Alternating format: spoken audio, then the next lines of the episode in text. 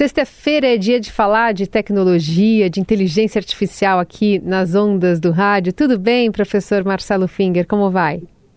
Bom dia, Carol. Bom dia, ouvintes. Como é que vai você? Tudo certo também.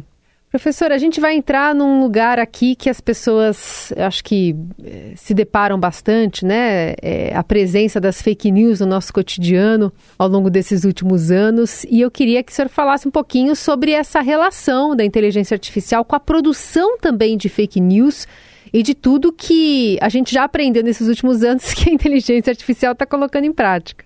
Bom, é, você sabe que as fake news elas não nasceram com a inteligência artificial, né?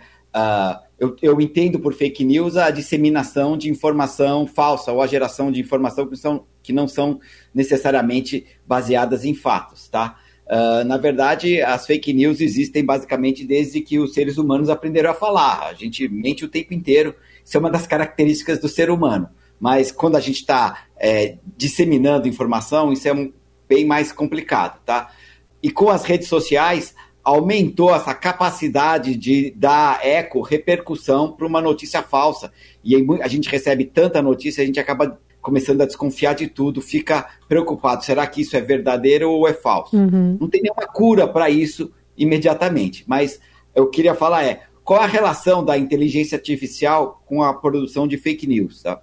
Em particular, eu vou falar sobre os, os grandes modelos de linguagem, esses modelos que geram textos assim do nada, parece que você está conversando com um ser inteligente, tá? Só que, como eu falei na semana passada, tá? Esses modelos, eles vão, eles sabem inserir palavras em partes do texto.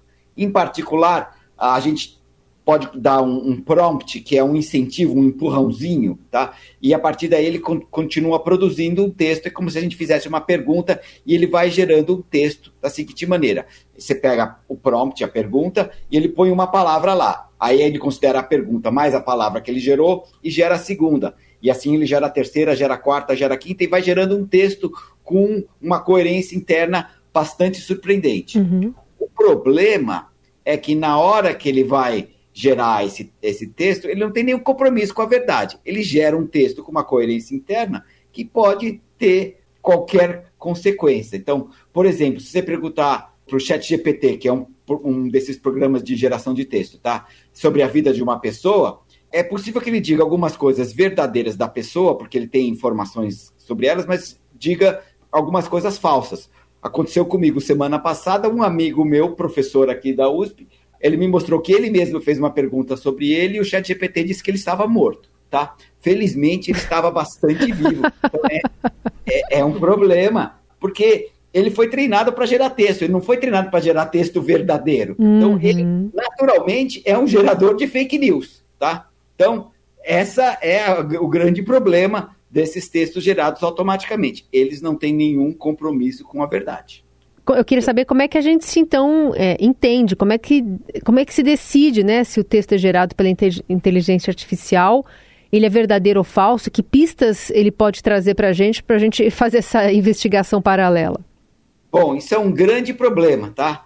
Da mesma forma como a inteligência artificial não sabe o que é verdadeiro ou falso na hora de gerar o texto, não dá para confiar 100% numa inteligência artificial para dizer se aquele texto foi gerado a partir de informações verdadeiras ou se foi uma fake news que ele gerou, tá? A gente pode identificar alguns aspectos, por exemplo, o estilo do texto. Em geral, esses textos gerados por chat GPT ou outros modelos artificiais, eles têm um estilão básico. Então, a gente pode treinar um programa para tentar identificar o estilo de um texto gerado por uma inteligência artificial, tá? Mas isso é uma forma indireta e também não garante a gente saber se aquela informação que está lá é verdadeira ou falsa, tá? É aí que é um dos problemas de utilizar a inteligência artificial, que para você poder confiar nela, você precisa ser mais ou menos um especialista na área em que é, o texto, da, da área que o texto está falando. Porque se você é, sabe o que ele está falando, você é capaz de julgar. Ah, não, isso faz sentido. Falar, ah, não, isso aqui é hum. bobagem, não tem jeito. Então, é, um dos problemas, apesar de ser muito fácil de usar, para você poder usar com responsabilidade, você vai precisar ter uma noção sobre o que, que ele está falando e, e, julgar se aquilo lá é verdade ou não. Tá? Fazer o fact-checking, né? Que é o que o jornalista tem feito ao longo, Exato. especialmente desses últimos anos, na época de eleição, que é falar, ó, oh, isso aqui é verdade, eu fui atrás dessa informação, isso aqui você pode confiar, isso aqui não pode. Meio que essa investigação acaba ficando nichada, né? Se eu faço uma pergunta sobre direito penal, é, para alguém leigo vai ser difícil é, identificar se aquela informação é verídica ou não. É meio por aí, né? Exatamente, você precisa do, do, especialista, você precisa de pessoas nas quais você confia para transferir a confiança para o texto. Falar, uhum. essas pessoas em quem eu confio falaram que o texto é verdadeiro. Se aparece um texto qualquer, você não sabe de onde veio, é muito difícil atribuir confiança, mas as pessoas têm a tendência de acreditar qualquer coisa que aparece escrito lá. Isso é um grande problema. Tá? Sim. Tá? Bom, e aí é, as pessoas estão utilizando esse texto. Você mencionou que já possibilidade de você, pelo jeitão, fazer a identificação a partir do formato que está sendo escrito hoje, mas nada impede também, né, professor, que esses textos e essas produções, por exemplo, do Chat GPT, vão se aprimorando e esse jeitão do texto vai mudando também, né? Aí você tem que criar uma outra forma de fazer essa checagem. Exato. Recentemente, não para texto, mas para imagem, a Google anunciou que ela está é, estudando maneiras de colocar uma marca d'água, tá? O que, que, é isso? É como a gente tem naquelas nas cédulas de, de, dinheiro, né? Você tem um desenhinho que você olha e fala, ah, isso aqui fica difícil de copiar e esse desenho aqui é um desenho de uma cédula gerada pela, pela Casa da Moeda, tá? Acontece que com imagens é, geradas automaticamente, se você souber exatamente qual é o desenho, você vai lá e copia, insere em cima, ou você pode ir apagar uma marca d'água. Uhum. Então, que a Google precisa fazer, uh, eu acho, é fazer uma marca d'água criptografada. É algo que, ir, ir num site da Google e apresentar essa imagem e pergunta: essa imagem é verdadeira? Tá? E aí, lá no, lá no o desencriptador, o decodificador da Google, vou falar, ó, essa imagem foi gerada pelo programa automático X no dia tal, na hora tal. Então, fica, é, de certa forma, criptografado, codificado, quando e por quem aquela imagem foi gerada, tá? Precisa ser secreto. Se não for secreto, é, eu consigo ir lá, pegar uma imagem e colocar uma informação dizendo que ela foi gerada pela Google, ou posso pegar a informação gerada pela Google e apagar, tá? Uhum. Se eu trocar ela, falar, não, isso aqui foi gerado pelo Marcelo, tá? Então é, é muito delicado como é que a gente faz isso, mas precisa ter um sistema razoavelmente sofisticado. E isso dá para fazer com imagem, onde você coloca uns pontinhos que nem dá para ser visto, e esses pontinhos que você insere, é, acabam sendo as informações da, secretas encriptadas.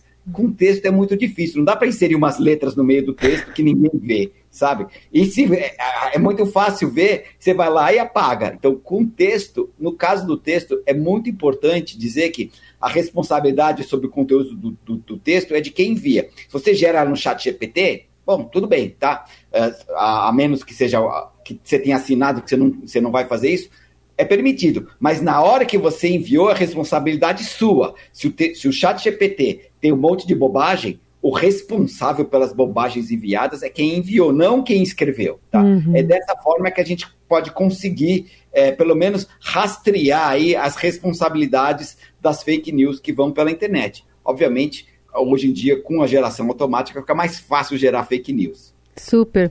Aí, na verdade, quando a gente fala dessa imagem, porque aí você teria que passar por vários filtros, né? Não sei se a imagem é manipulada, mas aí a, a original está lá e, em cima da manipulação, ou quando você faz, baixa ela de alguma forma, se perde essa criptografia vai, vai ficar complicada essa, essa, essa checagem cada vez mais, né? Eu acho que. Sim. No caso das imagens, a gente já sabe que a gente consegue inserir uns pontinhos aleatórios por aí, tá? Que para quem está vendo, a qualidade não está afetada. Ah, Se você botar tá. É afetada. Mas quem está vendo, só bater o olho assim, a não ser que ele vai esmiuçar, ele não vai perceber que tem uns pontinhos tortos aí. E nesses pontinhos tortos, tá? Vai a informação, ó, essa, essa imagem foi, foi gerada pelo programa tal, no dia tal, uhum. uh, na hora tal, inclusive. Tem uma, dá para criptografar uma informação razoavelmente rica que denuncia quem gerou aquele, aquela imagem, tá? Uh, Por exemplo, só para o nosso ouvinte ter uma ideia, aquela foto do Papa vestindo uma jaquetona branca bem fofona. bem fofona que ele nunca vai usar, é, uma, nunca vai é uma- é uma- é uma coisa da, da moda, né? É. Sobre Então ali daria muito colocar esses pontinhos. É, mas aí você pode botar os pontinhos e falar, ah, essa imagem é falsa, foi gerada pelo programa tal no dia tal, Uhum. tá? Pelos pontinhos. E o pontinho pode aparecer uma sombra, ou, ou nem, você nem vai prestar atenção nisso. tá? Entendi. Mas no texto é mais difícil enfiar pontinhos, porque o texto é letra depois de letra. Aí fica mais difícil de, de pegar. Muito bom. Assunto para a gente ficar acompanhando as novidades, né? Tentando se ajeitar em relação, especialmente à produção de fake news. A gente sabe que épocas de período eleitoral, de politização, acabam tendo muito essa, essa carga né, política, enfim, de, de informações sendo trocadas ali, às vezes enviesadas, às vezes falsas mesmo. Mas agora a gente tem esse outro outro personagem que é a inteligência artificial e como ela vai ser usada daqui para frente, né? O que a gente vai acompanhar também.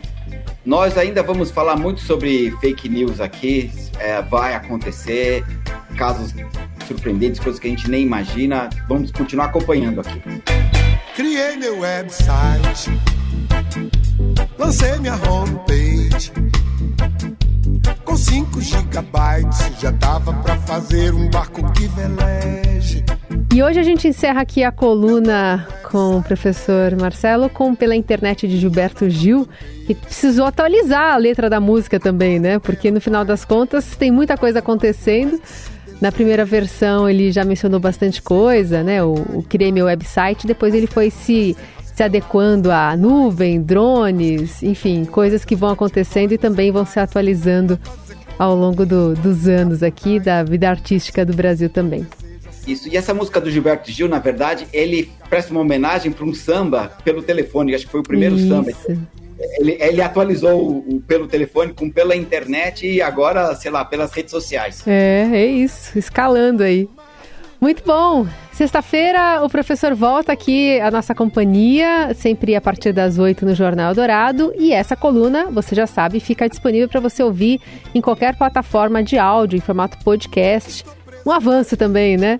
Professor, obrigada por hoje, viu? Bom fim de semana. Obrigado. Abraço para você e para seus ouvintes. É zap, zap, é like, é Instagram, é tudo muito bem bolado. O pensamento é nu.